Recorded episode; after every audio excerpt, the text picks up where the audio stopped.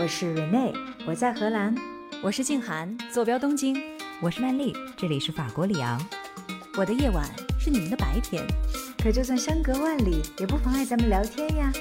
欢迎收听时差八小时。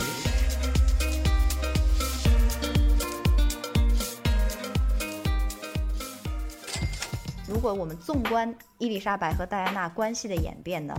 他们可能遵从的这个原则和理念都太不相同，就必然会产生碰撞。不是说伊丽莎白真的想要做一个恶婆婆。当时的有一位皇室评论员曾经说过这样的一句话，他说：“疯癫、私生子和离婚是皇室橱柜里敲得最响的三个骷髅。”在十五个首相当中，他到底最喜欢谁，最讨厌谁？女王甚至都不能让首相们感觉到她到底是怎么想他们的。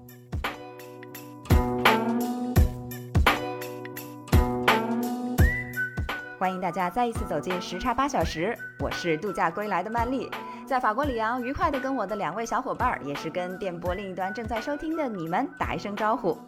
哎，我们这会儿该说什么了？好像这一期播出的时候应该说国庆快乐了吧？大家又要开始新一波的度假了。Hello Rene，Hello 静涵，Hello 大家，国庆快乐！已经国庆了吗？国庆快乐！我是住在荷兰阿姆斯特丹的 Renee。大家好，我是住在东京的静涵，大家节日快乐啊！嗯，虽然说啊已经是快到国庆节了，但是我们在录制时间，最近全世界都在热议的话题呢，大概只有一个，那就是英国的前任女王伊丽莎白二世的逝去。截止到我们录制这期节目的今天呢，女王是已经去世一周了。那么一周以来，我们也已经看到了太多对于女王的赞誉以及她生平大事的报道，所以这一部分呢，我们在时差八小时里面也就不想多说了。我想和我的两位小伙伴呢，今天跟大家一起来聊一些角度稍微偏一点的，嗯，平时可能没有那么多人留意的 B side stories，这样也可以让大家看到一个更加立体和多面的有血有肉的女王。好，那我想。就从瑞内开始吧，因为我知道瑞内你其实一直对于这些政治人物啊、家国大事啊等等是非常感兴趣的。其实也没有那么政治啦，我比较感兴趣的是皇室八卦而已。那也好啊，我们爱听八卦。哎，我想要先问问你们一个问题哈，说实话，仔细想一想，他跟我们最近的一次联系，可能就是九七年香港回归之后。除此之外。女王的存在好像对我们也并没有什么太大的现实意义和重大影响了。那为什么我们会想要聊这个这个人物呢？哎，也真是哈，确实像你说的，她正式出现在中国人面前的场合并不多。但是我总觉得她始终环绕在我们的周围。嗯，每隔一段时间就会有一件关于她的事情冒出来，或者关于她 王室的事情冒出来，感觉是一个非常熟悉的邻家老太太。对。而且你们发现了吗？我们在谈论她的时候，已经不会再称呼她为伊丽莎白什么二世女王，我们都会亲切的叫她为女王。因为以她的待机时间来看，九十六岁高龄去世，其实她在整个的世纪来说，真的是好像就是我们生活当中的一部分了。是的。你们说的都我都非常有同感。我觉得仔细想了一下这件事情哈，就是最大的一个感受就是这是一种 consistency 的逝去吧，一种曾经始终持续存在的，最终离开了我们。因为它超长待机嘛，所以在我们出生长大的过程中，她好像就像是一个背景一样，一直在那里存在。做个不恰当的比喻，有点像上海人心目中的人民广场，对不对？平时他在不在，其实你也没有什么特别大的感受和影响。但你想象一下，当他真的不在那里了，你还是会感觉到有一些些不舍的。是有道理。你刚才一说，我想起来，何止是我们啊？从我们爷爷辈儿开始，他就是一直作为背景存在。九十六岁嘛，对不对？嗯，是的。但是你们知道？刚才静涵提到说，我们现在都已经不称她为伊丽莎白二世，光说她是一个女王，是一个国家的元首，因为我们知道的她，感觉她就是这样的一个高高在上的女王，可远观而不可亵玩。你还想要亵玩？我有这个想法，所以我说我爱听皇室八卦嘛。要说世界上最著名的人设，那应该就是伊丽莎白二世了吧？绝对是。但这往往也就让人们忘记了，他也是一个血肉之躯，有困惑，有苦恼，甚至还有那更多因为他的人设而无法自弃的人生选择。嗯，唯独是当谈及生死的时候，好像整个世界才又慢慢的开始回归本真的去看待这个人，刨去了这些功名利禄啊、政治成败啊，开始谈论起他的善良啊、风趣啊，还有他的幽默。对，其中我印象很深的就是听到女王去世的消息的时候，我看到了一幅漫画。画面当中，女王牵着帕丁顿熊的手，然后露出了背影，向远方走去。下面的这个抬头写的就是帕丁顿，我终于完成了我的使命，带我去找我的丈夫吧。嗯，是那一个时刻，我感觉到鼻子有点酸了。而这种感受，我觉得纯粹是对于一位近百岁老人离世的共情。是的，我看到你分享的那个非常温情的画面。就让人觉得这个老奶奶终于完成了她一生的使命，也许能够在另一个世界里面，把她所有的人性平凡的这一面尽情的展现出来了。是的，所以我今天想要分享的，可能就是女王的这一面吧，就是她的这种神格和人格之间用尽一生都在做的对弈。这边给大家举一个例子哈，我不知道你们有没有看过《皇冠》这部剧集，其中有一个非常重要的情节。它是讲到一九五二年，女王的父亲，也就是乔治六世去世的时候，当时二十五岁的伊丽莎白登基。但同时呢，我们没有想到的就是，他是在非洲出访国事的途中，得知自己挚爱的父亲病逝了，却没有时间去消化这种失孤之痛，甚至连父亲最后的一面他都没有见到，就需要马上在飞机上换上一身的这种治丧的服饰，走下飞机。从此刻开始，承担起了一个一国之君的重担责任。对，剧集里面有一个情节呢，就是说他的外祖母，呃，玛丽皇太后，在他加冕之前呢，给他写了一封信。信中呢，祖母就告诉他，你必须要放下自己对于父亲的哀悼，以国家的社稷为重，因为此刻你的人民需要你的坚定和指引。嗯，而在送走你的父亲的同时，你还需要送别另外一个人。那就是伊丽莎白·蒙巴顿，蒙巴顿是他的夫姓嘛？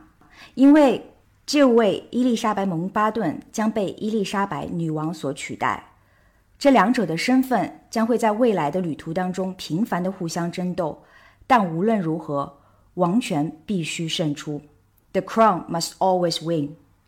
哎呀，但你的故事一开始的时候，我就已经开始心疼他了。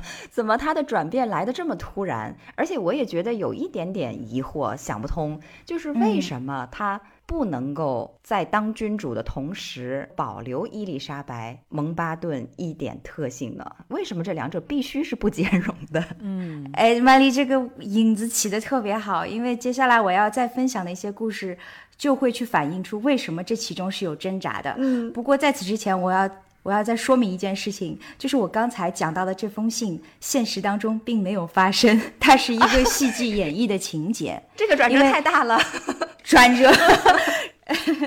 那事实上，玛丽皇太后并没有给女王写这封信，但是我为什么要在这里讲起这封信和这个情节呢？是因为我觉得这个情节的设置。其实很好的反映了之后女王一生所经历的这种在君权神授和人性之间的挣扎，就像曼丽问的那个问题一样。接下来我就要给大家再分享两个故事，来反映这种所谓的挣扎到底体现在什么方面的。嗯，第一个故事呢是关于伊丽莎白的妹妹 Margaret 玛格里特公主。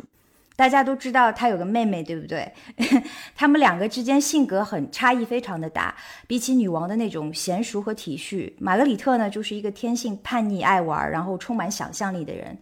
他们的父亲乔治六世曾经就这样形容过他的两个女儿，他说：“呃，Lilibet is my pride, Margaret is my joy。”就是其实 Lilibet 就是伊丽莎白的小名乳名嘛，然后其实她想说的就是大女儿是她的骄傲，而二女儿是她的快乐的源泉。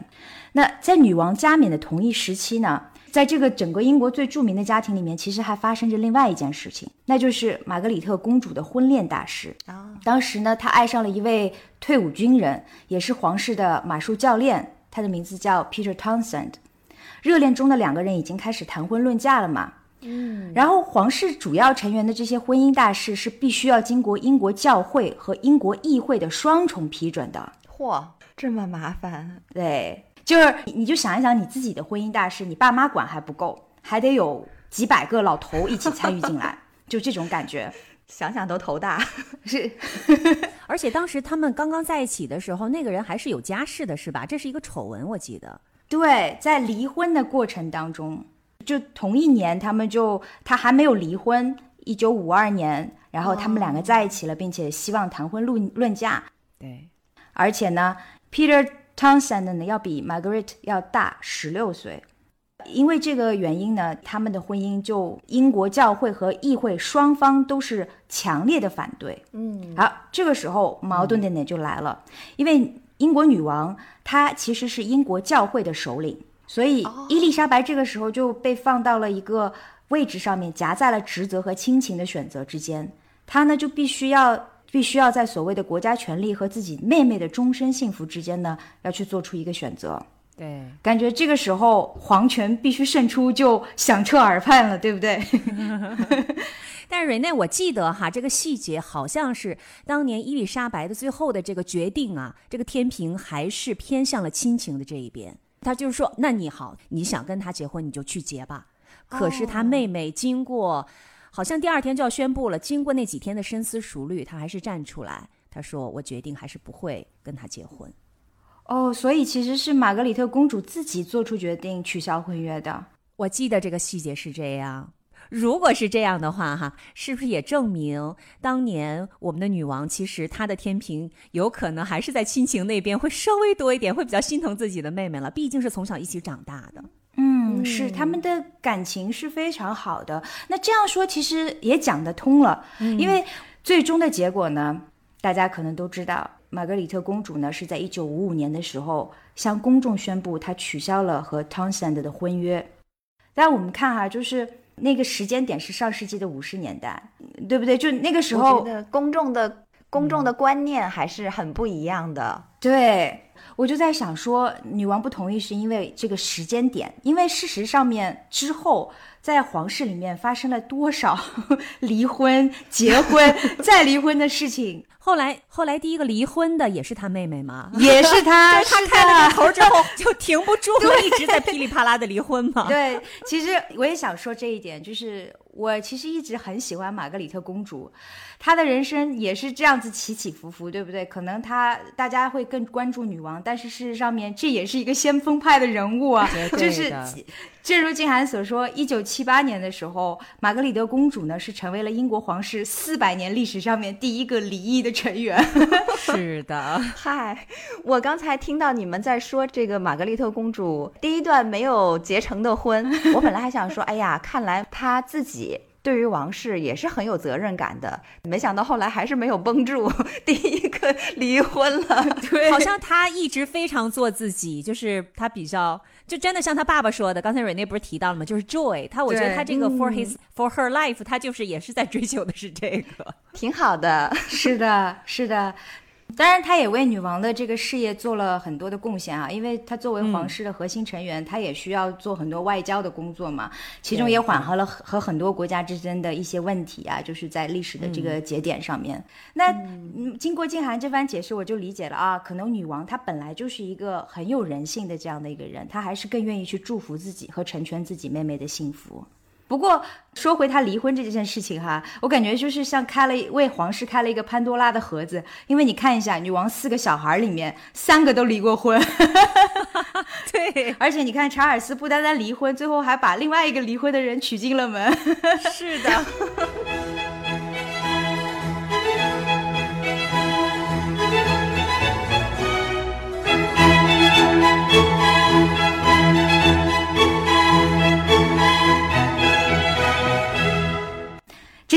个故事哈。那第二个故事呢，是关于女皇的妈妈家的一件事情。那我们知道，乔治六世是临危受命继承的皇位，对吧？对我们在以前的节目里面也 cover 过这个故事，说他哥哥爱德华八世因为要迎娶另外一个离过婚的女人辛普森夫人，特不靠谱的俩人儿，几乎是当时是触发了这个宪政危机嘛。但伴随着乔治六世加冕的，还有就是家族的一个秘密被永远的埋葬了起来，那就是关于伊丽莎白的母亲，也就是乔治六世的妻子，她也叫伊丽莎白。啊那她的妈妈呢是来自于苏格兰的一个贵族家庭，而这边的家庭里面出现了遗传性的精神疾病。哟，一九八七年的时候呢，英国的小报爆出了这条头条的丑闻。他说，女王外祖母家的五位表亲，在一九四一年的同一天被关进了位于伦敦近郊的一家精神病院里面。哦，而你想啊，一九四一年当时刚好是乔治六世加冕的初年，整个事件呢，就好像是为了把这些人从国王所在的家族里面，从历史里面完全的被抹去。那事实也的确是这样，在家谱里面呢，这些人是早早的被宣告死亡了。尽管有一些其实还是对最后一位表亲，其实一直活到了二零一四年。这个 呃，所以说的这种精神疾病，就是我们理解的这个什么精神失常啊，或者是智障人士。啊，智障人士，然后他又是可遗传性的，对，哦，呃，那这一支其实不是出现在温莎家族。温莎是呃皇室的国姓嘛，但其实是出现在伊丽莎白母亲那一边。OK，那这个头条消息是在一九八七年爆出来的，也就是说，这已经距离事发已经过了四十多年的时间了。当时起的抬头还非常的触目惊心，叫做 Queen's cousin locked in madhouse，就是女王的表亲被关进了疯人院里面。好耸动啊！标题党，标题党。是的，这是小报爆出来的。对我有点没明白，他不是智力障碍吗？为什么会被关到疯人院里面呢？这句抬头起的比较吓人嘛，我觉得可能就是精神病院里面吧。对，就是我觉得他并不是疯了，而是说就是有一些呃人格障碍。当然了，这个是我们事后去看的。为什么会这么讲？因为其实自始至终，皇室都没有给出一个官方的通报。当然只是不会就是只是 reactive，就是只是给出一些反应之类的。这也是体现了女王以及她所代表的这个家族对于整件事情都是始终讳莫如深，没有发布过任何在公共场合做出的评论。嗯，那。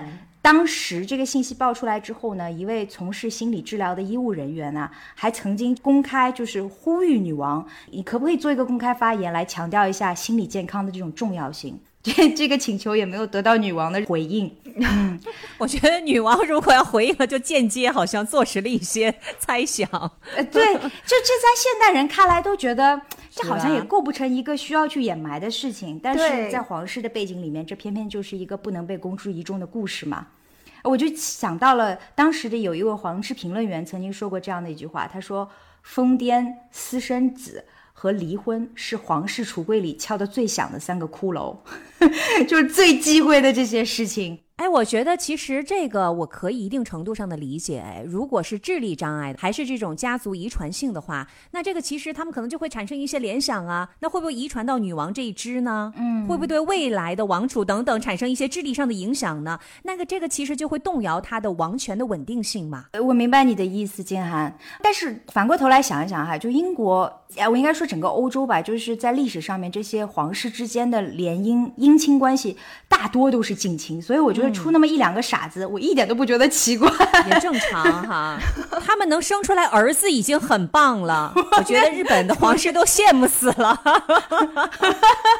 而且我看到报道的时候，我就发现原来菲利普亲王和伊丽莎白算起来也是表兄妹呢。表亲是的，他们是表亲，哎，太复杂了。我后来才知道，原来荷兰皇室也曾经送过过继的一个儿子去英国当当皇帝，做了好多年，就那种样子的故事特别多。嗯，哎，说回到隐藏的表情这件事情哈，就是在二零一一年的时候呢，英国电视台四台还播放了一套纪录片，名字就叫《女王隐藏的表情》。哦，片中呢就讲述了皇室的成员从来没有去探访过他们，什么圣诞节啦，什么新年啦，也没有送过卡片和礼物。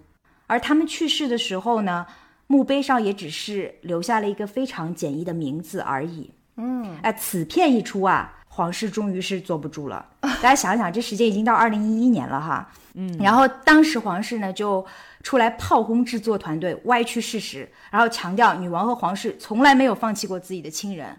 女王的发言人呢还转达了女王看完纪录片之后的愤怒，但是女王自己也出来没有说过话，就从来都没有发过言。那在这件事情上呢，我想着，随着时间的流逝，哈，就当事人都已经过世了，事实的真相对于我们这些吃瓜群众来说，就变得越来越模糊了。可能我们永远也不会知道具体的事情是什么样子，就留下了媒体的这些转述啊，然后这些戏剧的演绎啊，变得就真假难辨，让人无从判断了。对，不过我在知道了这样的一个新闻之后，我还有一个挺深刻的感受的，那就是我觉得英国皇室为了维护自己这种完美的形象，付出的这个人性的代价还是很大的。你说女王她作为皇室的首领，她是不是就这也是一个例子哈？就是她终其一生都在经历着做女王和做自己之间这样的一种斗争。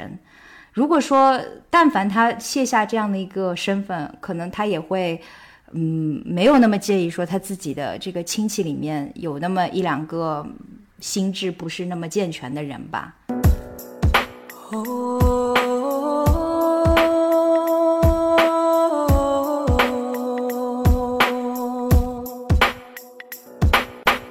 刚才听瑞内讲故事，真是听得津津有味啊。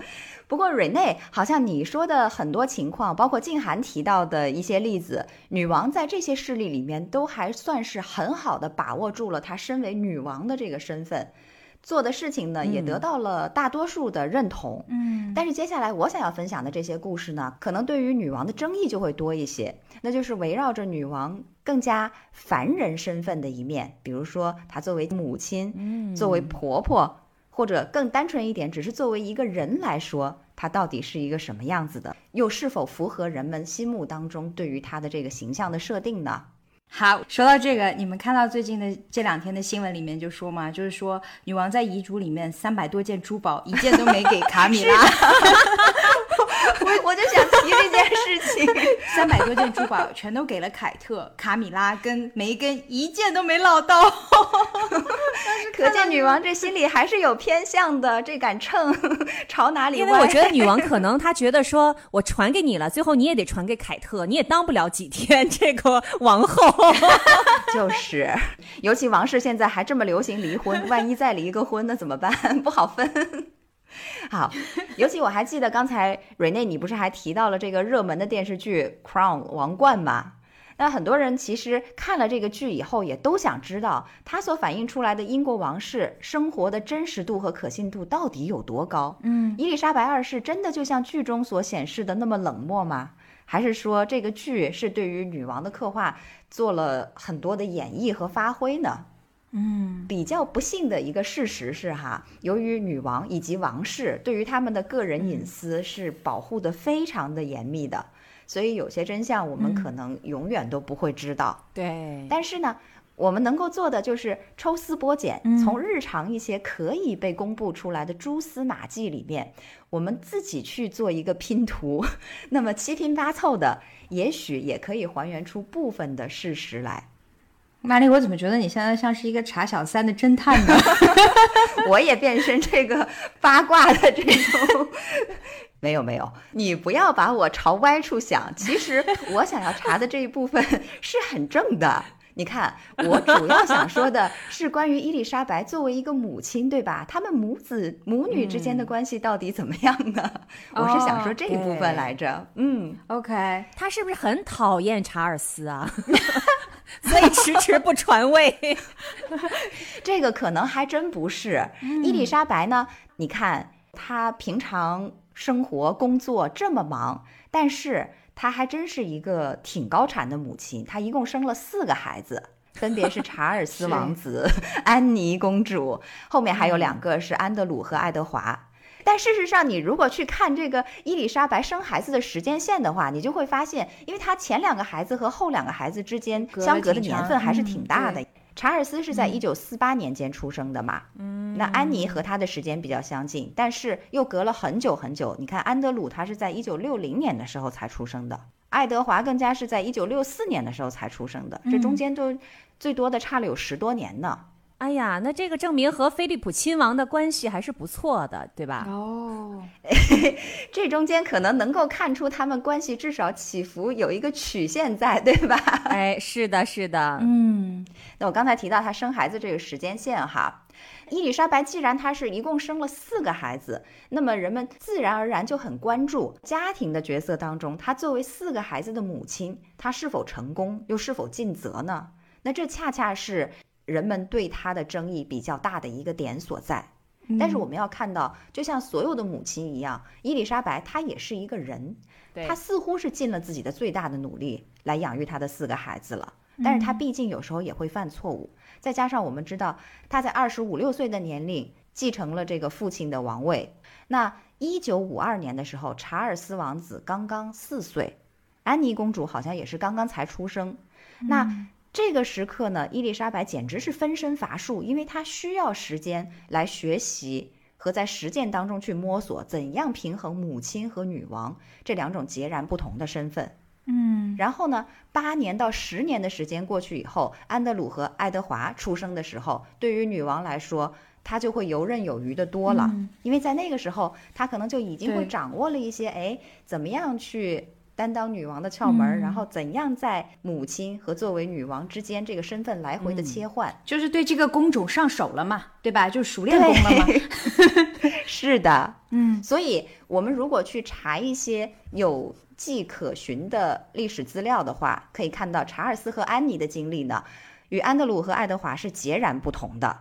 皇家的历史学家发现说，等到安德鲁和爱德华出生的时候，女王已经可以放松一点了。所以，女王对于她的两个小儿子就会变得更加温暖，而且教育方式呢也更加的灵活。但是，查尔斯眼中的母亲呢，就很可能跟安德鲁眼中的完全不一样。举例来说，女王在刚刚登基的那段时间里面，经常要去出差，比如说到其他的国家去进行国事访问，嗯，而且每次离开呢。往往都很可能要好几个月的时间。举个例子，伊丽莎白二世在登上王位仅仅十八个月以后，就被要求完成十三个国家的大规模访问。那在这些旅行当中呢，五岁的小查尔斯和三岁的安妮就会有半年的时间没有父母的陪伴。而当王室父母归来的时候呢，他们还必须以握手的方式和自己的父母打招呼。而且在女王的整个统治期间，这样的旅行是经常发生的。那这些旅行肯定是对他的孩子们产生了影响的。查尔斯和安妮都回忆说，他们大部分的时间都和保姆待在一起。甚至查尔斯在母亲登上王位不久以后呢，想见妈妈一面，还不得不通过正式安排与他的母亲进行约见。就是如果你不去预约的话，你是见不到自己的母亲的。嗯，这也就难怪某一次在谈到童年的时候，查尔斯王子就曾经表示，他说：“毫无疑问，托儿所的工作人员才是教我玩耍、见证了我走路第一步，并且对我进行日常的惩罚和奖励的这些人员。”对，而且后来再当谈到母亲的时候呢，查尔斯他的评论也是说，也许他并不是无动于衷，他只是超然物外。但是我们想来，这样的评价并不是一个儿子能够给予母亲的最好的溢美之词。甚至后来，戴安娜王妃也曾经提到过，说查尔斯学到的关于爱的唯一一件事情，就是握手。嗯，which is so sad, right？嗯，哎，可以想象，我也想举戴安娜这个例子，就是我觉得女王能够做到这一点，她是必须要超然物外的。虽然这评价可能听起来不太中立哈。嗯，但是即使是她当女王之前的那一次出行，就是她在肯尼亚的那一次出行，当时她也没有带查尔斯跟安妮一起去。可是反观戴安娜，因为他们作为皇储的身份，他们也需要出访很多的国家嘛。我记得是在澳大利亚吧，当时呃威廉刚刚出生的时候，啊，戴安娜就是特别特别的焦虑，就是不想离开小孩一分一秒。所以我觉得，可能大家更熟悉的母亲的形象是像戴安娜那样的，就是希望把孩子无时无刻的不放在自己身边。但女王做不到这一点呢，就她不单单只是一天之内看不到他，她是可能一长段时间里面都需要去外出国事访问。这对于一个年轻的妈妈来说，可能也是一种需要去放弃的，哈，一种感情吧。嗯，也挺悲伤的。我刚刚听曼丽讲，就是女王在二十五岁登基的时候，那个时候她作为一个年轻新手妈妈的状态，就是很像一个正在创业初期的一个妈妈，对，没有办法兼顾到家庭和事业，而且需要你全情的投入，这个事业非你莫属，在关键期马上 IPO 上市了，你说你冲不冲？你肯定得冲，而且你还一无所知，对吧？那么，但是十年之后，自己又生了两个孩子的时候，这时候公司已经上市了，蒸蒸日上，一切都井然有序的时候，他可以稍微放松一点了，然后他的年龄也到了，这时候更可以啊、我觉得从人生的状态来讲，从他的这个工作对他要求来来讲，也都可以稍微放松一些的时候，那个时候可能他才有这样的心情和时间，所以也很无奈。哎，静涵，你说的特别对。根据这个 BBC 的报道啊，在她最小的两个孩子出生的时候，就是安德鲁和爱德华出生的时候，女王真的就抽出了更多的时间来陪伴他们。嗯，她总共是休了十八个月的假。哇！而且在一九六九年 BBC 的纪录片里面，我们甚至都可以看到她和小小的爱德华手牵着手走在一起，所以就可以看得出来，这个时候的女王，她就更加能够把母亲温情和陪伴的一面展现出来了。你别忘了，那个时候正好是查尔斯王子的青春期。青春期是其实是非常非常需要的母亲的关注的，但是这个时候他的妈妈其实在陪伴他的两个小弟弟，而这所有的母爱都是他从来都没有享受过的。我也看到一个报道，就说查尔斯王子和他两个弟弟其实非常的不熟，就是他们彼此之间都没有从小一块长大过吗。是的，确实是有报道说，查尔斯可能更加亲近的是他的祖母，也就是女王的母亲，而不是女王。呃，在 Jubilee 的时候，就庆祝女王登基七十周年的时候，查尔斯不是也出来发表演讲了吗？他在说呃 Your Majesty 后面还加了一句 Mummy，然后我当时我当时看到女王就不太自然的耸了一下，真的。对在公众场合你在干嘛？一个七十多岁的人了，你能不能稳重一点儿？对，有这种感觉，那个互动会让我觉得有一点点尬。那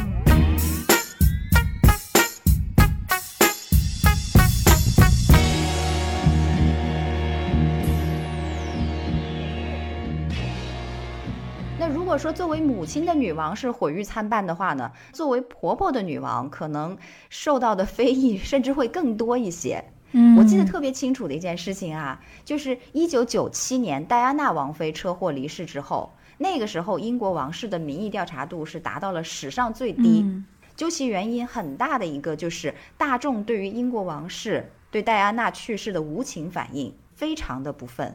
可以说，一开始呢，王室对于离世后的戴安娜的处理和她在世的时候好像是一样的拙劣，因为千百万民众都为戴安娜去哀悼，成千上万的人都点起蜡烛、献上鲜花来寄托哀思的时候，但是王室却保持着冰一般的沉默。嗯而且还有消息说，女王原本其实根本她就没有打算对戴安娜的死发表任何的评论。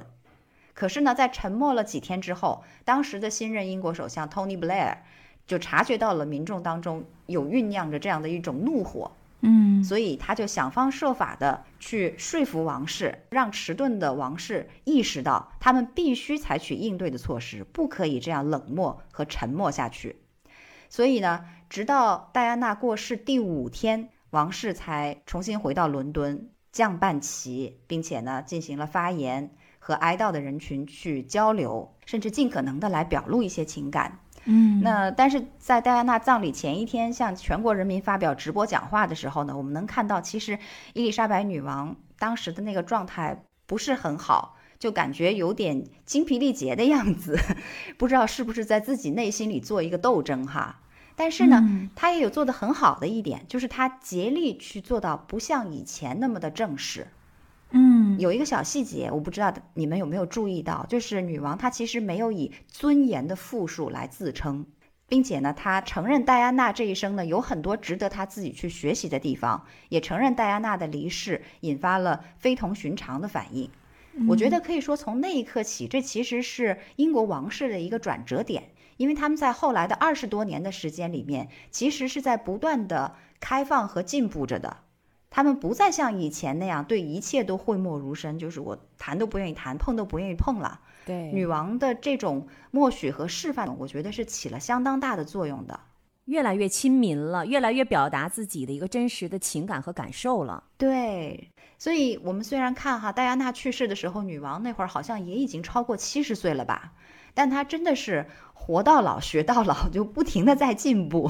这一点，我觉得女王还是非常非常值得敬佩的。是的，我记得曼丽以前就我们在聊皇室那一期，你也提到过一个说法，就是对于一切在公共场合去表达情感的事情，他们都是不做的，对吧？嗯，对，这是王室的惯例。对，所以其实我们公众。可能不是以这个要求来要求他们的，我们是以人性的这一个这一面去要求他们，就觉得你怎么可以因为一个重要的人去世了，你怎么可以不表达出这种悲哀的情绪？但皇室他们的这种 protocol 本来就不是这样的嘛。嗯，虽然说女王有进步哈，就包括戴安娜去世的时候，她也出来，她甚至有好像有点头致意，表示悲哀这样的一个举动，她有鞠了一躬，她有鞠了一躬。他有鞠躬，因为人家不是说就是戴皇冠的人你是不可以低头的嘛？但鞠躬这个行动肯定是一种，我觉得是还有还是有挺大超越的意义的。因为女王不向任何人鞠躬，从来没有，所以她向她的儿媳妇儿鞠了一躬。这个特别是在我这个印我印象好深，就是送葬队伍在经过白金汉宫的时候，我就记得当时在 CNN 的就有这个历史学家的评论说。大家一定要注意这个细节，女王是从来不向任何人鞠躬的，但是她今天向戴安娜的灵柩鞠了一躬。当然，我们不知道她真的是出自于本心，还是说她呃也主要是为了安抚一下民众的情绪，民众的那种其实当时有点被激怒了嘛。嗯，对。不过女王她身为婆婆嘛，抛开她女王的这个身份来说，对于儿媳，尤其还是离了婚的儿媳，其实如果是普通家庭的话，实在是没有必要做什么。这只不过是因为他们是皇室家庭，对吧？你 放在一个普通人家里头，儿子都已经和媳妇离婚了，那媳妇出了意外，那跟我有什么关系，对不对？是的，而且你要知道，查尔斯是在第一时间去到巴黎去领回来了戴安娜的遗体的，他是第一时间去的。嗯，你知道，知道戴安娜她死的时候，旁边是有别人了，已经那时候他们的婚姻其实已经结束了很久，而且他们之间是没有任何情感的了。我这一点其实我有一点点赞同曼丽。如果是放在我们普通家庭的话，她没有这个义务，至少去做这些事情。嗯，好，那说回来哈，那伊丽莎白女王她到底喜不喜欢和支不支持戴安娜王妃呢？还是说她真的就像电视剧《王冠》里面演的那么冷漠，甚至有一点点无情？嗯，哎，这个问题是扑朔迷离哈。但是其实呢，从种种迹象来看，有人说伊丽莎白女王其实也从来没有真正讨厌过戴安娜王妃，或者说至少是 personally 个人对她并没有太大的意见。嗯，要知道，首先查尔斯的这段婚姻是女王首肯的，他要是从一开始就看不顺眼戴安娜，那这段关系根本就没有开始的可能。毕竟我们后来都知道了，查尔斯他根本就不爱戴安娜嘛，对吧？所以这一关戴安娜肯定是过了的。而且呢，事实上，伊丽莎白女王在戴安娜还是一个孩子的时候就认识她了，因为戴安娜的父亲就是女王的父亲乔治六世的侍从或者说是私人助理。嗯，那他们家也算是王室的邻居，所以伊丽莎白可以说是看着戴安娜长大的。那后来呢，当戴安娜成为查尔斯潜在的一个追求者的时候呢，女王就在王室的庄园巴尔莫勒尔再次见到了戴安娜。有历史学家就说，这次会面呢，让女王相信戴安娜会融入到王室的家庭里面，会成为一个好的王妃。所以，女王其实一开始的时候，对于戴安娜还是很不错的。尤其是她和查尔斯的婚礼刚刚完成以后呢，女王马上就开始委托戴安娜去代表王室出席各种各样的活动。嗯，但是后面事情就来了，因为根据报道啊，戴安娜开始在活动当中。抢走了属于女王和查尔斯的人气和风头，嗯，于是这个时候他们彼此之间的关系就变得复杂起来了。据说，嗯，这个也在一定程度上导致了皇室成员之间的关系紧张。这一点上也能理解，就本来这个公司创始人也不是你，然后你刚刚加薪来，然后你一出去呢，你就把公司创始人，对吧？风头全都给抢没了，然后你人气飙升，就摘了桃子了，是吧？对呀，那人创始人肯定不乐意啊，这个 board 是吧？啊，这个董事会肯定对你不满意啊。其实归根究底说一件事儿，就是因为查尔斯不爱戴安娜。如果是爱他的话，就是一个爱自己妻子的丈夫，可能会觉得我的太太这么受欢迎，这是多么让我觉得骄傲的一件事情啊！但事实上面就是在他们出国访问，尤其好，我记得应该是在澳洲吧，就他们两个同到澳大利亚的这个过程当中，查尔斯是表露出了极致的这种嫉妒戴安娜的情绪。对对就对，嗯我也记得他这个遮都遮不住，就是那种表情。是的，嗯，可能女王对于这一点还不像查尔斯，就是嫉妒之心那么明显哈。对，我觉得主要是查尔斯。对，嗯但是我认为另外还有一点是女王对于戴安娜观感开始转变的重要原因，那就是戴安娜的性情和行为太过平民化了。有些是完全和王室惯常的行为准则背道而驰的。你看，我们刚才提到了，就是王室的 protocol 很多，就是说你必须要把所有的东西都 keep to yourself，对吧？是的，你要自己默默的去消化，在外人面前不表露出很多的情绪来。但是戴安娜呢，她就完全不是这样。可能她是活得很坦荡，就是信奉这个事无不可对人言的这样一种人。但是这种做派，对于当时非常注重王室隐私的女王来说，就不太能够接受。嗯，但是呢，另一方面，对于普通的民众来说，我相信他们肯定是更加喜欢戴安娜王妃这种做法的，因为这个大家更像他们吗？对，一方面是和他们更加接近、更加相像，另一方面也是通过戴安娜，的普通的民众就可以听到更多关于她的个人生活以及王室的一些八卦嘛，对吧？谁不喜欢听八卦呢？对，嗯，所以呢，当戴安娜王妃，尤其是她泄露了有关王室的信息的时候啊，包括她和这个查尔斯之间关系紧张、想要分居等等这些事情以后，事情就变得非常严重了。嗯，女王等王室成员当时可能都认为这是有失体面的事情，甚至是丑闻。所以后来，据说戴安娜王妃在接受了这个1995年和英国广播公司 BBC 的那次轰动全球的采访以后，女王就大怒，然后就给戴安娜写了一封信，命令她跟查尔斯王子离婚。嗯，所以我觉得，如果我们纵观伊丽莎白和戴安娜关系的演变呢，究其原因，实在是他们可能遵从的这个原则和理念都太不相同，就必然会产生碰撞。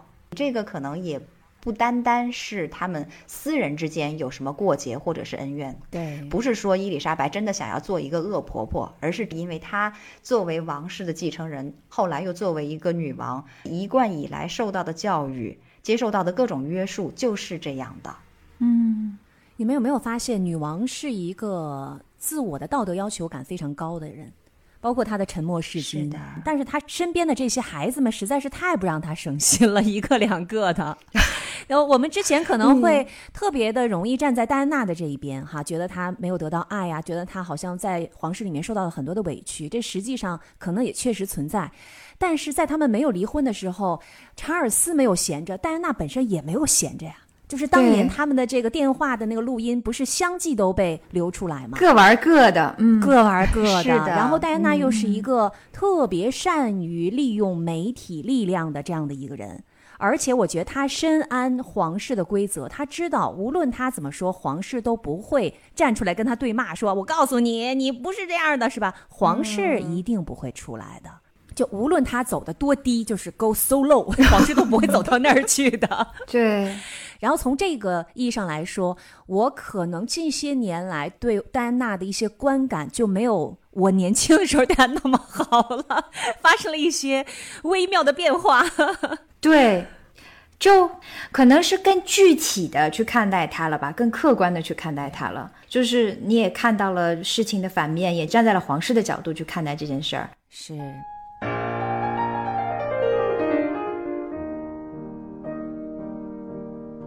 所以，哎呀，综上所述，我感觉伊丽莎白这个老太太还是挺不容易的哈，因为她连这个个人的情绪都不能随意泄露。不过说到这儿，我也想起来了，好像 不管是哪国的君主，这英国的君主也好，还是日本的天皇也好，因为我记得静涵你以前也提过嘛，就是他们在公众场合是完全不可以表露出任何的个人情绪的，做的所有的事情，显示的所有态度，都得合乎身份。哎呀，设身处地替他们想想，我觉得也真是太累了。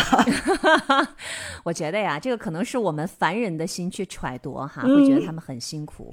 但是呢，女王有她的职责，然后呢，她这一生，我觉得也是有她的意义所在，可能也没有像我们。今天讲的她好像有点可怜，那接下来我要 其实从另外一个角度再来看一下女王的一生，就是女王的工作之一哈，因为我们今天聊了好多的女王的生活啊，女王王的这个不同的角色呀，作为妈妈呀，作为婆婆啊等等。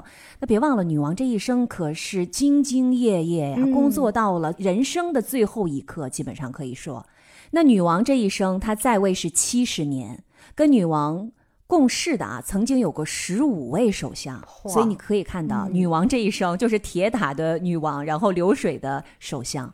那你看，合作这么多的首相，十五个，她的年龄跨度是非常大的。现在的英国首相利兹嘛，嗯，他是一九七五年出生的，这么年轻。但是你知道吗？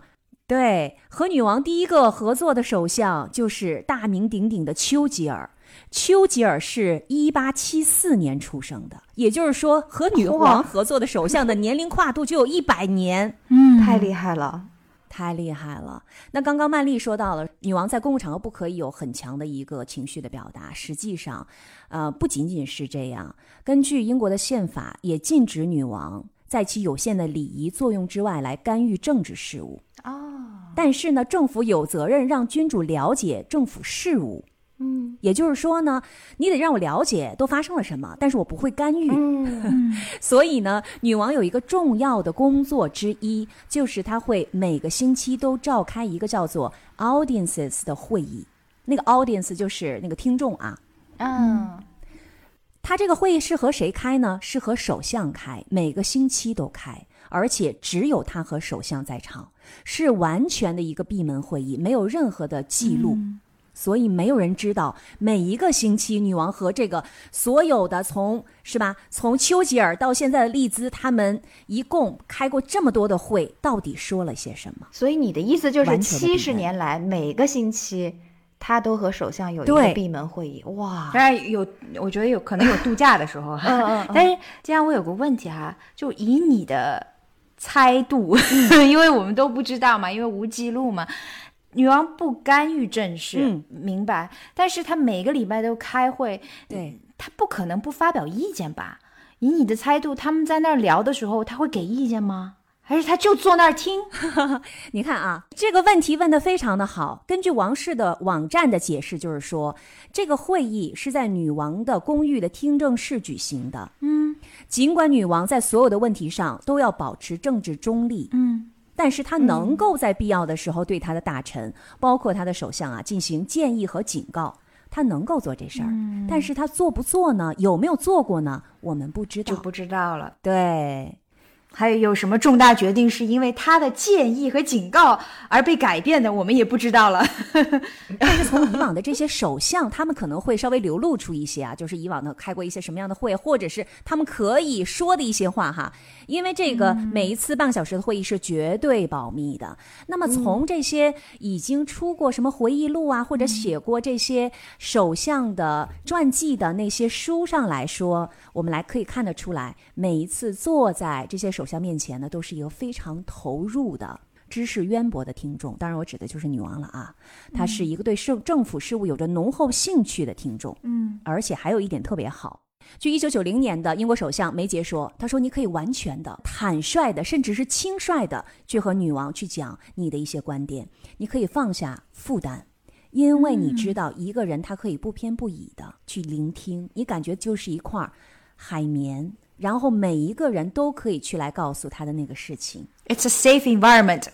对，我觉得这个是女王非常厉害的，就是她让这些首相觉得很安全。你可以跟我讲你所有工作上的事情。然后曾经有一任首相，他说他特别喜欢这个美洲会议。原因呢，就是这是他唯一的时间，可以和一个不追着他工作的人进行一个严肃的谈话，而且不会被泄露出去。这这个时候怎么听起来女王更有点像一个神父的一个角色，走进了忏悔室是吗？对呀。呃，那么从这个角度上而言呢，来回答刚才瑞内的问题，至少从现在可以看到的这些证言上来说，在女王在位的几十年里，她避免了任何违反政治中立的暗示，就是她给一点点暗示。其实你知道，首相们都是多么聪明的人，都会知道女王的意思。但是女王就是要做到不偏不倚，女王甚至都不能让首相们感觉到，她到底是怎么想他们的，是喜欢我的还是不喜欢我的。对吗？所以呢，那就进入到另外一个我要给讲给大家的重点的一个话题，就是女王在十五个首相当中，她到底最喜欢谁，最讨厌谁？嗯，对啊，最喜欢谁呢？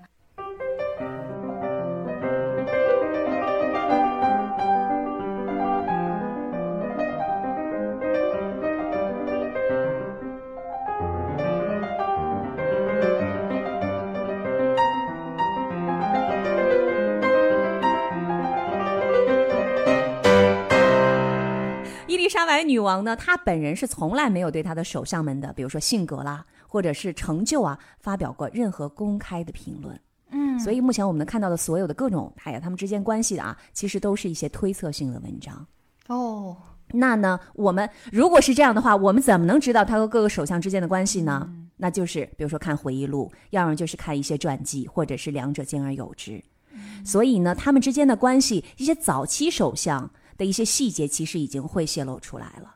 那么对于最近的这两三位，可能就不得不依赖一些游说者呀、法庭或者媒体的八卦了。嗯，那我今天呢，也想找几位哈，因为十五位太多了，我就想找几位跟大家重点的 来介绍一下，在我们女王的这个工作当中，她和她的工作的合作伙伴，当然也是她的下属哈，其实也是女王虽然是元首，但是她的这个伙伴是才是真正的掌握。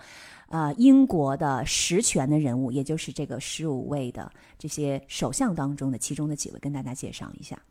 嗯首先第一位就是丘吉尔，谁不知道丘吉尔啊，对吧？对那么对于女王来说，不能错过的一个。是的，对于女王来说，丘吉尔是她登上女王这个位置之后的第一位首相，所以她对丘吉尔怀着非常深的感情和敬意。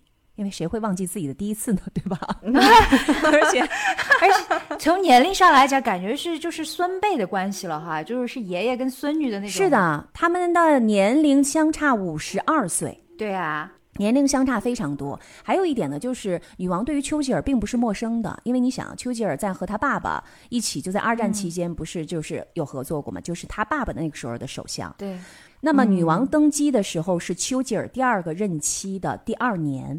为什么说他对于女王来说非常重要？我们要这时候要找一点干货哈，因为据说女王在丘吉尔退休的时候给他写了一封亲笔信。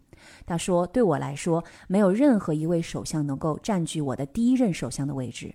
我和我的丈夫都欠你很多。在我执政的早期，我将永远的、深深的感谢你的明智指导。”所以你看，我们可以想象哈，一个二十五岁的刚刚登上皇位的一个年轻的女皇，然后她可能对于很多国家的政务她是一无所知的。这时候有一个比她大五十多岁的一个这样非常资深的政治家，可以这个悉心的教导，我觉得这个女王的进步应该是非常非常的大的。嗯那么这是女王第一，就是在她退休的时候写了一封信，我们可以就是从这个 record 当中看出她对她的这种认可。第二呢，就是还有一个实例，就是当丘吉尔去世的时候，女王当时是打破了礼节，在丘吉尔的家人到达之前就到了他的葬礼现场。那它这个 protocol 也就是礼节，其实规定女王是应该是最后一个到达的，但是她是第一个到的不。能让他对，等不能让嘛他等。就任何一个场合，女王肯定是最尊贵的人，应肯定是最后嘛。但是她是第一个到的，她想用这种方式来表达对丘吉尔的这个家族的尊重。嗯，那这是他哈，他对于丘吉尔的这种敬重啊，然后包括这种依赖。那对于丘吉尔来说，他喜不喜欢女王呢？同样，这是一个双向奔赴的关系哈。嗯 啊，首先呢，这个丘吉尔，我觉得他对于女王也有很多的一些感同身受的这种感觉，因为丘吉尔在二十五岁的时候也是第一次当选为议员，和女王登上王位的时候的年龄是一样的，嗯，而且丘吉尔非常欣赏当年还是很年轻的伊丽莎白嘛，他就曾经提到过，他说这个女王具有一种令人吃惊的权威和反思能力。还有一点就是丘吉尔他自己本身是一个非常浪漫而坚定的君主主义者，就是他自己其实也是拥护的。他是个保皇派，对的。还有就是两个人因为都是出生，丘吉尔是出生贵族嘛，所以他们有很多的共同话题。本来是半个小时的这个会谈，他们有的时候一谈就谈一两个小时。然后丘吉尔说，他们很多的时候都在谈什么赛马呀、什么马球啊什么的。女王特别热爱的一些 运动。嗯，对，这是不是也有点假公济私？因为其实这个会谈是什么都可以谈的，就是你和女王去聊天，什么都可以谈，啊你可以给她，其实就不是必须得谈正事、啊，对你也可以跟她谈谈，说我最近有什么。当然不能谈一些家里边的担心的事儿哈，但是啊，你可以给他提供一些什么天下发生的一些奇怪的事儿啊，什么外国的总统又怎么样了哈，等等。Small talks，嗯，对 small talks 也是 OK 的，对。嗯而且你想，他们要每一个州每一个州都会面，不可能只是谈一些很很干巴巴的那些政治的对呀嘛也是那样太 boring 了。就是啊，七十年、weekly，然后你只谈那些干货，我的天哪，这怎么过熬过来啊？再热爱工作的人也坚持不下来吧？我觉得。是的，所以呢，如果说谁是女王最爱的首相，我觉得首当其冲的肯定是丘吉尔，这个是毋庸置疑的，嗯，也是实至名归的，嗯实至名归。那第二个呢，其实我想谈到的女王和她啊、在在位期间的首相的关系呢，就要谈到撒切尔了。为什么啊要提到撒切尔夫人呢？因为这真的是非常扑朔迷离的这两个女人的关系。那两个阿尔法女之间的对弈，感觉是 哎，是的，一方面就是说两个人真的是好像有很多的不愉快的一些瞬间，还有一点，其实这对于双方来说都是一个比较大的 challenge。如果他们的关系不好的话，你要知道，撒切尔夫人的在位时间是十一年，是英国历史上首相在位时间最长的一位。嗯，所以如果你跟一个你很不喜欢的人，每一周都要跟他见面，然后连续十一年的时间，这真的是一个 torture，对不对？对啊呀、不至于吧？那一方面呢，就是从什么小报啊，到这个奈飞电视剧，咱们说的皇冠呐，都其实在渲染说他们两个关系特别特别的糟糕，非常的不好。就是在说说，哎呀，两个人这个年龄相同哈，他们两个人的年龄只差六个月，对，很神奇，真的是同龄人，嗯，是他们是同龄人。然后撒切尔夫人呢，又是第一位英国女首相。是的，然后你想啊，伊丽莎白女王，她也曾经在英国王室当中是唯一的一个在英国武装部队服役的女性成员，然后在二次世界大战当中也曾经服役，就是她也是一个很要强的一个女性。那么撒切尔呢？咱们都知道，人家叫铁娘子、啊，是的，对，这个也不是浪得虚名的。那他们两个的合作呢？那首先出身非常的不同。撒切尔是出生在一个普通家庭，他们家是这个开杂货店的，然后他们住就住在楼上的那个公寓里面。嗯，就是我觉得应该可能中产或者中产稍微对，至低一点儿，多能算得上中产。小业主吧，顶多是是吧？小资产阶级，那咱们女皇 就自不用说了，两个人的性格也特别不一样啊。这个也有人说，这个是他们的个性不同导致了一些冲突。你比如说，女王她是非常的冷静的，但是女王呢，其实也有一点点幽默感哈。但据说撒切尔夫人是没有什么幽默感的，而且呢，撒切尔夫人是一个工作狂。曾经这个 CNN 报道说，首相就撒切尔夫人把每一年就对女王的这个王室的那个住宅的访问都视为是打断了她的工作，可能就觉得说，因为。我觉得可能站在撒切尔夫人的角度，就是这都是你们王室什么打打猎呀、骑骑马呀，因为女王是非常喜欢骑马的，然后度度假呀，对吧？我这这忙着呢，我这天天这么多事儿是吧？哪有你们那些闲情逸致啊？真的是这样。我这边要给静涵补充一个例子哈，就是我们刚才已经提到了这个巴尔莫勒尔城堡，嗯这也是女王去世的地方。那这里呢是一百多年前维多利亚女王在苏格兰高地阿伯定郡买下的这样的一个皇室的夏日行宫。女王不是热爱什么骑马呀、钓鱼啊、打猎啊，她只要一到夏天就会带着家人一起来到这里吗？是那这个地方呢，巴尔莫勒城堡对于女王来说就是夏日天堂，但是撒切尔夫人就曾经把这个地方称为是人间炼狱啊，她是对女王的一位传记作家做了这样的一个坦言。而巴尔莫勒尔城堡这个地方呢，还有一种说辞叫做巴尔莫勒尔测试。指的呢就是所有那些要初次进入皇室生活圈的人们，都会需要到这里来和女王进行女王以及她的成员进行一个共处嘛，感觉就像是试婚似的。当年撒切尔的这种感受呢，就是从他的这个试婚之旅的时候说出来的。而且曼妮也提到了，就戴安娜也曾经经历过这样的一段经历吗？就其实也是在这个城堡发生的对，也被称之为是巴尔莫勒尔测试。是的，是的其实也很可以想象哈。撒切尔夫人，刚才我们说了，她就是至多是算是一个小资产阶级，但却凭借自己的努力，从牛津大学毕业，然后一步一步踏上了从政之路，最后成为了政党首领。但是反观伊丽莎白，含着金钥匙出生，二十五岁就因为是身份的世袭，成为了国家的元首。所以你想象他们俩第一次见面的时候，对于相信人定胜天的这个撒切尔来说，在面前的这个人就是不努力。当然，我们 我们觉得女王肯定不是不努力哈，但是感觉就是、这个人跟我自己年龄相当，但却即使我再努力，就就是不劳而获的一个人。有一点这种感觉吧，就是撒切尔会觉得，即使我再努力，我也达不到他的这个高位。就是女王得到的一切都不是由她个人的努力而达成的，对吧？那是她的家庭给的他会有这种想法吧？嗯，这是这我会猜度哈。所以对于一个热爱野外生活的女王来说，去巴尔莫勒尔这样的城堡，她就是去那里放松心情、休养生息的。而撒切尔说。我就是通过自己努力摆脱了这样的生活呀，所以我觉得这就是一个很好的反差，对不对？对，所以去到巴勒莫勒尔的时候，据说当年撒切尔是穿着高跟皮鞋去的。你说你怎么才能才可能去打猎啊、钓鱼嘛？难怪说是人间炼狱。对呀、嗯，我觉得这是一个很好的例证去，去反映他们俩的不同。对，这个是超越阶级的，这个阶级之间的这个跨度是有点大了，所以后面一些传记作家也会写到说他们之间的互动啊、是专业的、正式的、著名的、僵硬。就 awkward 是吗？肯定就像是我刚才以为的那种，每周半个小时干谈尬聊。没有任何的 small talk。对，那刚刚我们只说了硬币的一面嘛，就是说他们两个人之间被很多的小报和媒体报道说两个人很不和嘛。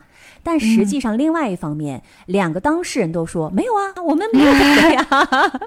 撒切尔在谈到他们的关系的时候就说，两个有权势的女人之间的冲突，这样的故事实在是太好听了，不能不编。所以他的意思就是说，很多的媒体就会去编。不这样写的话，小报怎么卖得出去呢？对呀，啊、而且呢，二零零五年的时候，撒切尔还公开的表达说，呃，女王对时事有着强大的把握，而且她从这位君主的指导和经验当中受益匪浅。所以，其实她对于女王的评价也是比较正面的。那么，女王的行动是怎么样的？我觉得，其实行动是胜于语言的，是更具有说服力的。我们就讲一个细节啊，撒切尔夫人去世之后，女王打破惯例参加了她的葬礼。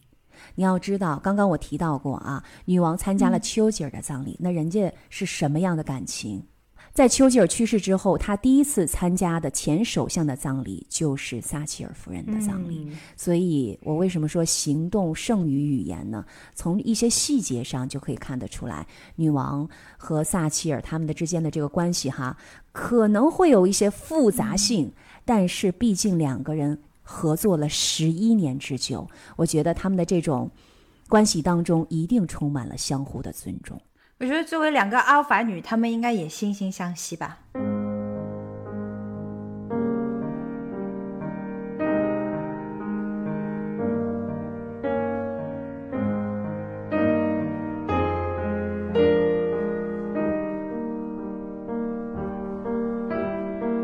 那最后呢，我要简短说一下。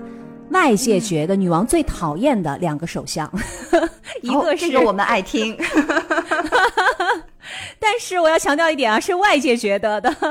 一个呢，就是我们也其实比较熟悉的布莱尔，还有呢就是鲍里斯。据说女王对这两位首相的讨厌是有的一拼的。哦，她讨厌布劳尔，我还真不知道哎。鲍里斯，哎呀，人见人厌吧。嗯，那我先来说一下为什么外界觉得女王是比较讨厌布莱尔的啊。首先，这个根据布莱尔自己的叙述，就是说，呃，他一开始见到女王的时候就说：“你可以叫我托尼。”但是女王拒绝了他的这个邀请。因为我觉得女王以为他要给他剪头发。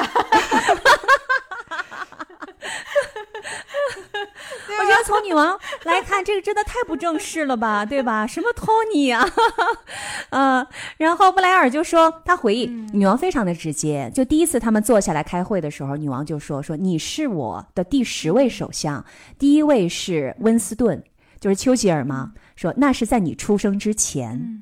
然后布莱尔在他的回忆录当中就写到说：“哎呀，那个时候我就对自己的相对资历有了一种感觉。你们品，你们细品，逗死了！你看他说的是，我告诉你，我的第一位首相是丘吉尔，在你出生之前他就是我的首相了。所以你是一个什么样的江湖地位，你自己心里有点数吧？就是你没有任何资历嘛。嗯。”对，那么其实呢，他们两个之间，就是外界猜测他们两个之间的最大的一个危机，其实是来自于戴安娜去世。刚刚曼丽吧也提到了哈，呃，在戴安娜去世的时候，呃，在任的这个英国首相是布莱尔。嗯，那么因为这个白金汉宫的沉默嘛，就是没有及时的做出反应，其实公众有一点点被激怒了。所以呢，布莱尔当时，你可以说他是给。皇室提建议，你也可以说他在给君主政体施加压力，对吧？对，因为他要求或者建议他们公开展示对戴安娜王妃去世的一个情感反应，并且在他自己纪念演讲当中，他用了一个词儿叫做 “the people's princess” 这个称呼来称呼戴安娜。啊，从此之后，这个词就和戴安娜她的这个名字永远的联系在了一起。布莱尔当年说：“戴安娜是人民的公主，这是她留下来的方式，她会永远留在我们的心中，留在我们的记忆当中。”你们再细品，是不是有一点隐喻？就是把人民跟皇室的公主就对对立起来了，是不是有这样的一种感觉在里面？对。反正我觉得皇室可能听了这个话不会很舒服的。是的，所以据说女王不太喜欢布莱尔为戴安娜王妃创造的这个词儿，就是 “the people's princess”，可以理解。就有的时候可能都很微妙。对，但是我觉得也可以理解，是不是？好，那刚刚我们说到的就是这个和布莱尔之间。最后，我们再说一下，刚刚瑞内提到就是人见人物的这个金毛狮王，对，鲍里斯。我们之前那一期节目也提到了他哈，也是由瑞内给我们讲了鲍里斯整个他在任期间做的一些事儿。我觉得待会儿我说完了，大家也可以理解为什么女王对他的这个不是那么喜欢。那我来举几个例子。嗯，据消息灵通人士透露哈。呃，说这个女王讨厌鲍里斯，主要是因为他的行为，因为他到处称女王为 Her Majesty，就是你，就他没有称女王为 Majesty，太不严肃了，还有爱称啊？对对对对，你觉得女王会喜欢吗？我看到这个细节，我也都笑喷了。就是哎，什么意思？太不拘小节了。对呀，你太不知道你是谁了，对吗？你你凭什么称女王为 Magic？就和布莱尔有点一样嘛。就布莱尔要求女王称他为 Tony 是有点一个意思。Tony 还好歹是邀请对方来随便啊，这个 鲍里斯他是自己就开始随便了。对。他不是当着女王的面儿，就是他会引用女王的时候，他就会说 Her Majesty，啊，他就没有说完全称。然后他在他在任期间两次向女王道歉，第一次就是因为那个最高法院裁定他的议会休会是不合法的这件事儿，他道歉了。因为 Rene 给咱们讲过嘛，我就不赘述了。脱欧那事儿，对脱欧那事儿，其实他不使了一个心眼儿嘛？对吧？那么第二次，我觉得更恶劣。他道歉的原因是因为在菲利普亲王葬礼的前一天，他首相府的工作人员开这个送员工的这个 party 告别会啊，一直开到凌晨。然后后来被媒体爆出来了，然后他就是他又和女王和王室去道歉。那那是国丧之前干这么一件不得体的事情。对，这个是有点过了。嗯。你们记不记得有一张照片，就是在菲利普亲王的那个葬礼上面，因为当时的英国的这个 COVID 的一些呃政策规定，所以女王不能和其他别人坐在一起，她要自己一个人坐在教堂的一边和她的丈夫告别。对，就孤零零的感觉，孤零零的一个人，其其实就是去年的事儿嘛，对吧？去年四月份的事儿嘛，她穿着一身黑衣服，戴着口罩，就是你，你感觉就是女王她失去了人生挚爱。在 COVID 期间，忍受着孤独，是吧？牺牲，甚至不能和自己的家里人一块儿去送别自己的丈夫，在一起七十三年的丈夫啊，我就看到一个媒体的记者采访，就问这个鲍里斯，说的就是这个，说你知道吗？你们知道吗？第二天就是葬礼。啊，亲王去世了，在全国人民其实内心都非常的悲伤，都在哀悼的时候，你的员工竟然一直开 party，开到了第二天，然后你现在还跟我们说这是一个你们的 work event。什么叫 work event？work event 会有四十个人一块在那儿喝酒，喝到深夜，然后喝酒唱歌，还曾经有一个员工被派出去，拉着行李箱到附近的一家超市去买更多的酒水。这真的太过了。对，说你觉得你可以称它为是 work event 吗？就这样问那个鲍里斯，嗯，然后这个鲍里斯就当时你知道吗？那一头金毛就是低着头说：“哎呀，我真的非常非常的抱歉，我深深的抱歉。”我看到这个细节，我觉得我真的很讨厌他。我觉得女王如果讨厌他的话，也是很合理的，事出有因的。我听着都有点愤怒了，就一个五十多岁的人。政府的首相带头去干出这样的事情，就感觉你没长大吗？哦，他没在，是他的员工。哦，OK。但是他当时的首相府的人有四十四十多个人。你要知道，就是这个二零二一年的四月份，当时整个的英国规定是必须限制在三十人以内嘛。而且你想想，菲利普亲王第二天就葬礼了，你们有点心吗？你们作为这个一级的这样的一个政府的公务人员。难道没有一点点的政治嗅觉吗？没有一点点同情心吗？对，就是既违反了规定，又违反了这种道德上的这样的一种标准，对不对？对，嗯，所以这是为什么外界觉得女王一定非常讨厌她，就是讨厌的程度已经超过了布莱尔。对，刚刚我给大家讲的就是女王在任期七十年的在位期间和她的。呃，首相之间的一些互动，我们看到他和最后的一位首相哈，也是英国的第三位女首相，他们在会面的时候，两天之后，然后女王就去世了。那个时候，女王真的是在站最后一班岗了。你看那个照片里面，女王的手已经有一片发黑了，她虽然眼睛还是亮的，但是她整个人消瘦了非常多。嗯，我觉得我最大的震撼就是这件事儿，因为两天之后她就走了，就感觉是。她用尽了人生最后的一口气力，也要去完成她的这个职责，是很震撼。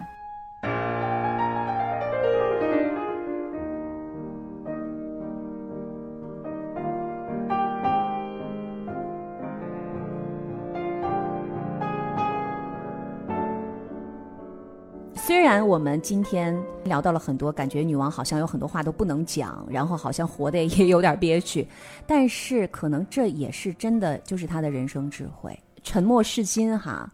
而且她的在位的这个七十年，其实有一个很大的变化。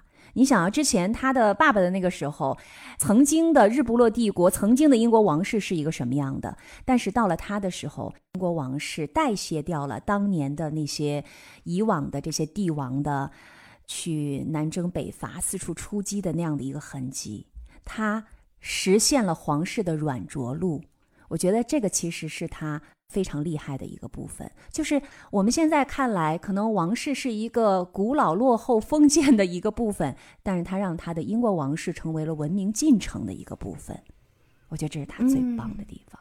也有人说，他其实是让王室焕发了一种新的生机啊，在他的带领之下。嗯，对。哎，我们今天聊了这么多，但是逝者已矣，无论在东方还是西方，嗯，我们其实对于逝者都会保留一份敬意。更何况是女王这样一位从上世纪五十年代一直存续到二零二二年的，可以说是把自己都活成了历史的人物呢。是。那今天我们三个人也是试着从不同的角度挖掘出了伊丽莎白二世非常多元的一种样貌呈现给大家。不知道我们成功了没有哈？总之呢，希望听了这期节目以后，我们的听众们都能意识到，女王诚然是一位了不起的君主。但是，真正让他的形象丰满生动、深入人心的，却永远是他那些最具普通人性的时刻。好啦，那今天的时差八小时就到这里。我是住在法国里昂的曼丽，我是住在荷兰阿姆斯特丹的 Rene。我是住在日本东京的静涵。如果你喜欢我们的节目的话，请千万不要忘记订阅我们的节目，这样就可以每周都在同一时间，也就是我们的周四，和我们一起在新节目当中见面啦。是的，所以不要忘记时刻关注我们哦。